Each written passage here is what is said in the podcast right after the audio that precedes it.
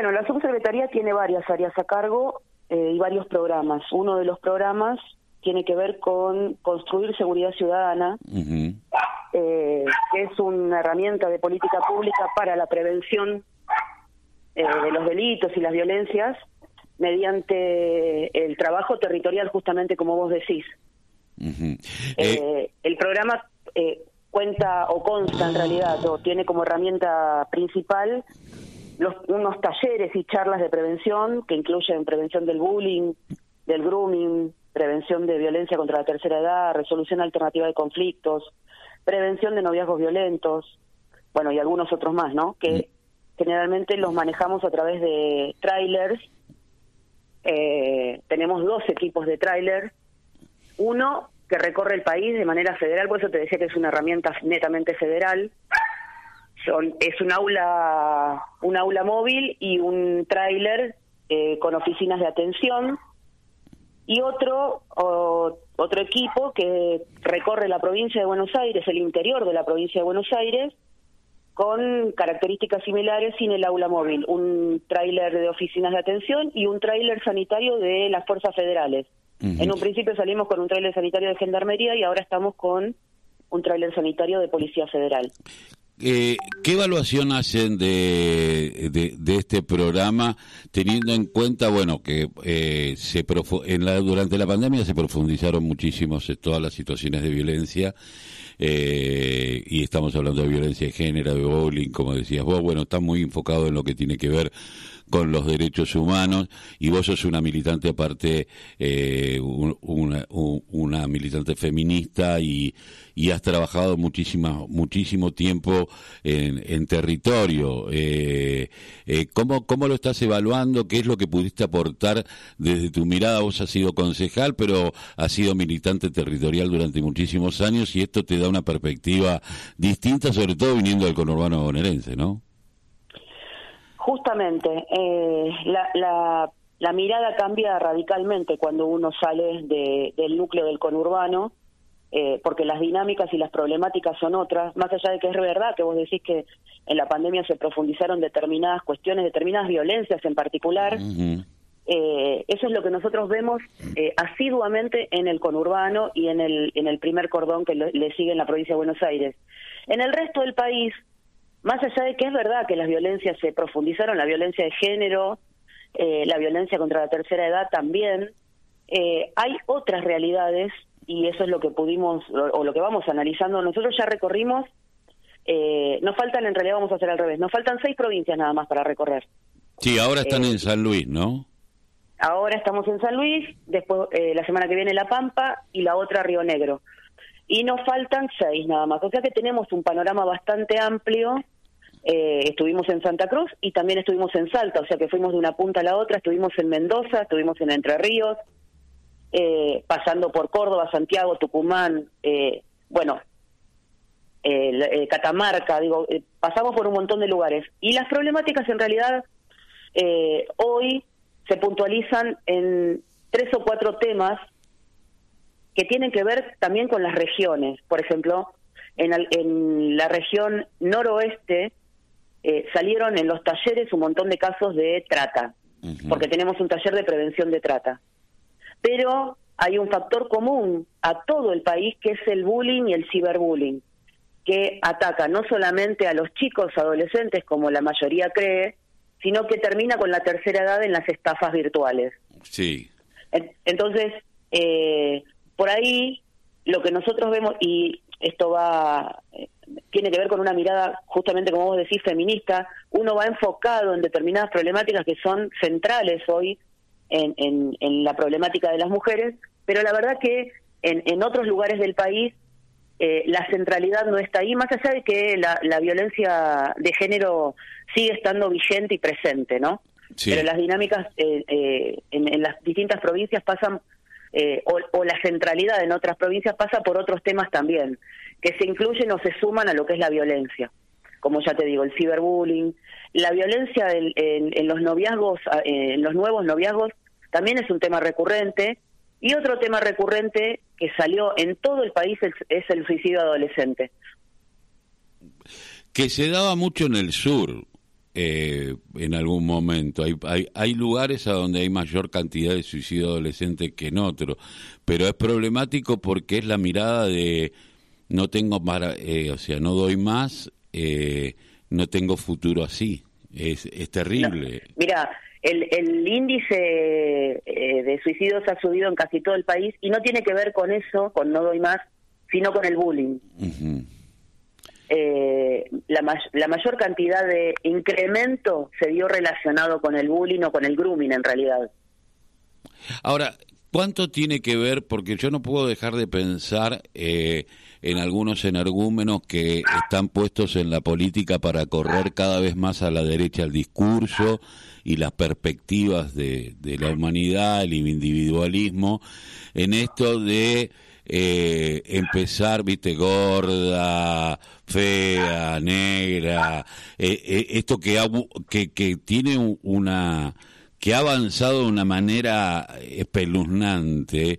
Digo, ¿cuánto tiene que ver el discurso de odio con el segregacionismo de, ver un, a, un, diputado terminar diciendo somos mejores estéticamente?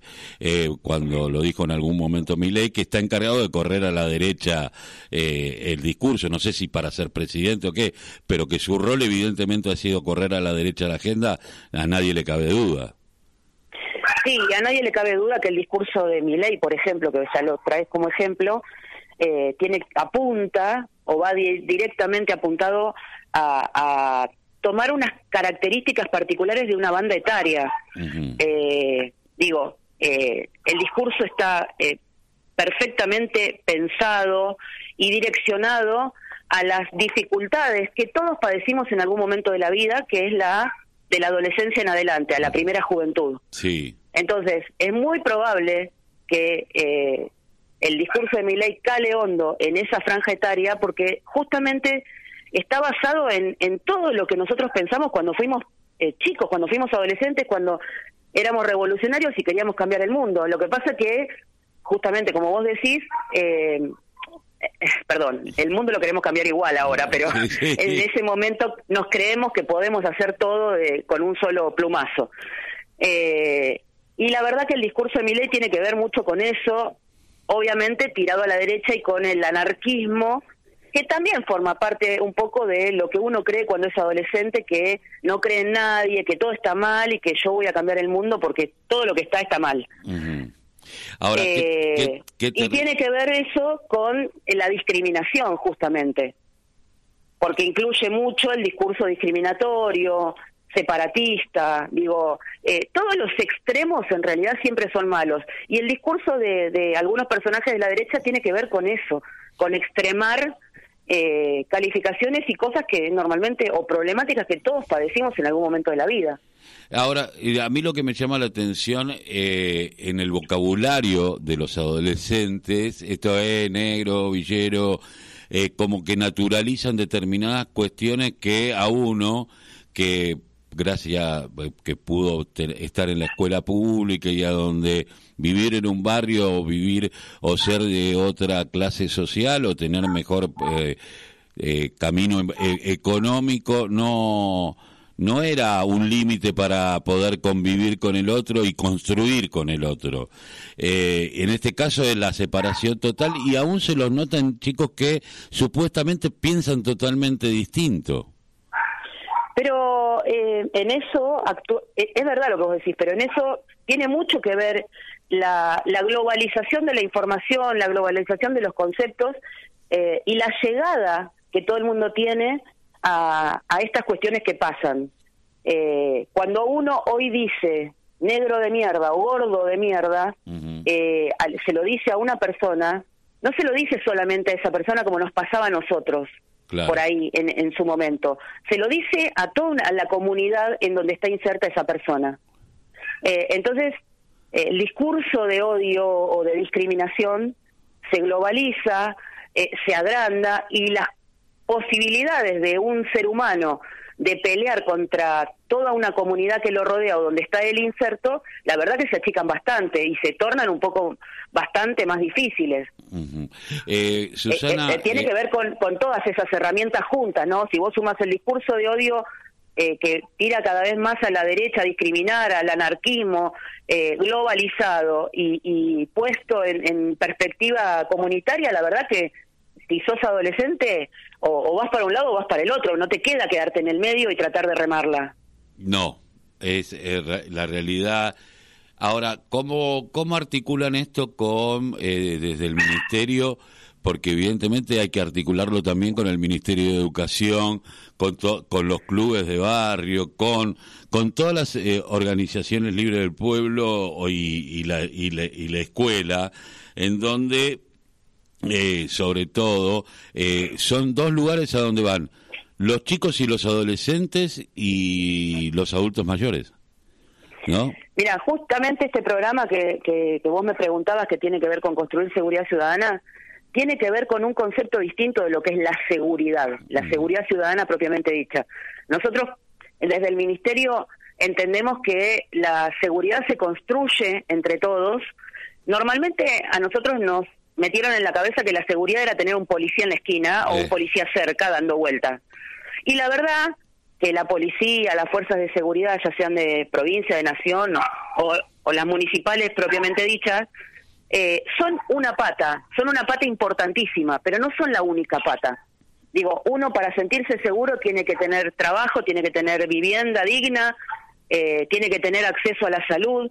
Entonces, necesariamente en este concepto de construcción comunitaria o entre todos y todas, tenemos que trabajar de manera mancomunada. De hecho, nosotros lo hacemos con el Ministerio de Salud, no solamente de Nación, sino que en cada provincia trabajamos mancomunadamente con los municipios y con los distintos ministerios de gobierno, de derechos humanos, de salud, de educación. Trabajamos muchísimo con estos talleres en las escuelas de la provincia, de las distintas provincias. Eh, Susana, evidentemente esto después lleva a una evaluación y a un trabajo en una vuelta al trabajo eh, en territorio y en campo. Eh, luego de las evaluaciones que se van haciendo, deben tener una dinámica y esto lo llevan adelante con los distintos ministerios de seguridad de las provincias? Sí, sí, estamos, en realidad se coordina con los ministerios de seguridad para llegar a las provincias y después se articula con el resto de los de los ministerios o, municipios. Igualmente, eh, más allá de las evaluaciones parciales que venimos haciendo, nosotros arrancamos en marzo, fines de marzo. Eh, y ahora vamos a terminar toda esta vuelta en, en octubre. Ahí vamos a parar no solamente por una cuestión técnica que hay que poner en condiciones los, los trailers, los camiones, sino para hacer una evaluación de, de cómo, cómo trabajamos, cómo venimos trabajando y qué podemos cambiar y mejorar, además de que venimos articulando, tratando de articular en realidad, para sumar a estos operativos programas nacionales que tienen los distintos ministerios, en este caso estamos puntualmente con el Ministerio de Salud trabajando la posibilidad de incluir algunos programas que ellos tienen que fuimos evaluando que tienen llegada nacional, pero hay distintos lugares, de hecho nosotros llegamos a localidades que normalmente la nación no llega, entonces eh, vimos algunas necesidades que no tienen que ver puntualmente por ahí con tener un médico o atención de salud, sino programas que tienen ellos como el de las copitas menstruales, test de VIH rápido, test de HPV, eh, entrega de preservativos, eh, que es una cuestión que nosotros intentamos trabajar en la prevención de los noviazgos violentos eh, y que vemos que es una necesidad porque más allá de que son programas nacionales, hay distintas localidades a donde no llegan. Por distintas cuestiones, no evaluamos las cuestiones, pero no llegan, entonces intentamos sumarlas eh, al programa que nosotros sí llegamos, entonces intentamos tratar de llevar esto eh, que te decía al principio, unas algunas herramientas que suman a la construcción de la seguridad. Susana, te agradezco mucho que haya pasado por la voz, el grito que les calla el silencio, te mando un abrazo y que muy buen laburo, esperemos que este, podamos dar vuelta a la taba de esta mirada eh, ombliguista y adolescente que se está teniendo desde la política para, para justamente romper con lo comunitario, ¿no? La verdad que sí, la verdad que es eh, importantísimo tratar de pensar las cuestiones desde otro lugar y trabajar de manera colectiva. No hace falta eh, opinar igual para poder trabajar de manera colectiva. Yo, de hecho, diciendo con un montón de personas, pero puedo trabajar de manera colectiva. Y uno tiene que empezar a pararse en la construcción y no en, en romper lo que está al lado. Seguramente. Susana, muchísimas gracias. No, por favor, a ustedes. Eh, Susana Cano, eh, subsecretaria de Intervención Federal del Ministerio de Seguridad de la Nación, sobre el programa Construir Seguridad Ciudadana.